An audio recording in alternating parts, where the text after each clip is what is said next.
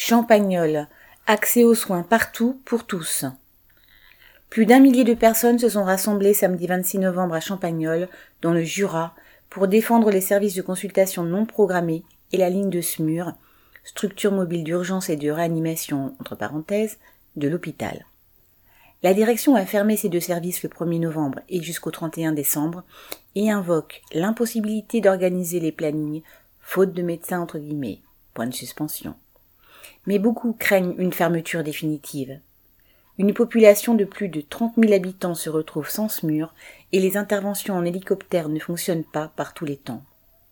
Les hôpitaux de Saint-Claude et Champagnol dans le Haut-Jura subissent depuis des années des réorganisations et fermetures de services avec transfert de soins sur celui de Le Saunier. La population et les soignants se sont opposés à toutes ces mesures. L'Agence régionale de santé, par sa politique d'économie et de réorganisation systématique, sans tenir compte des réalités locales, a toute sa part dans la situation actuelle.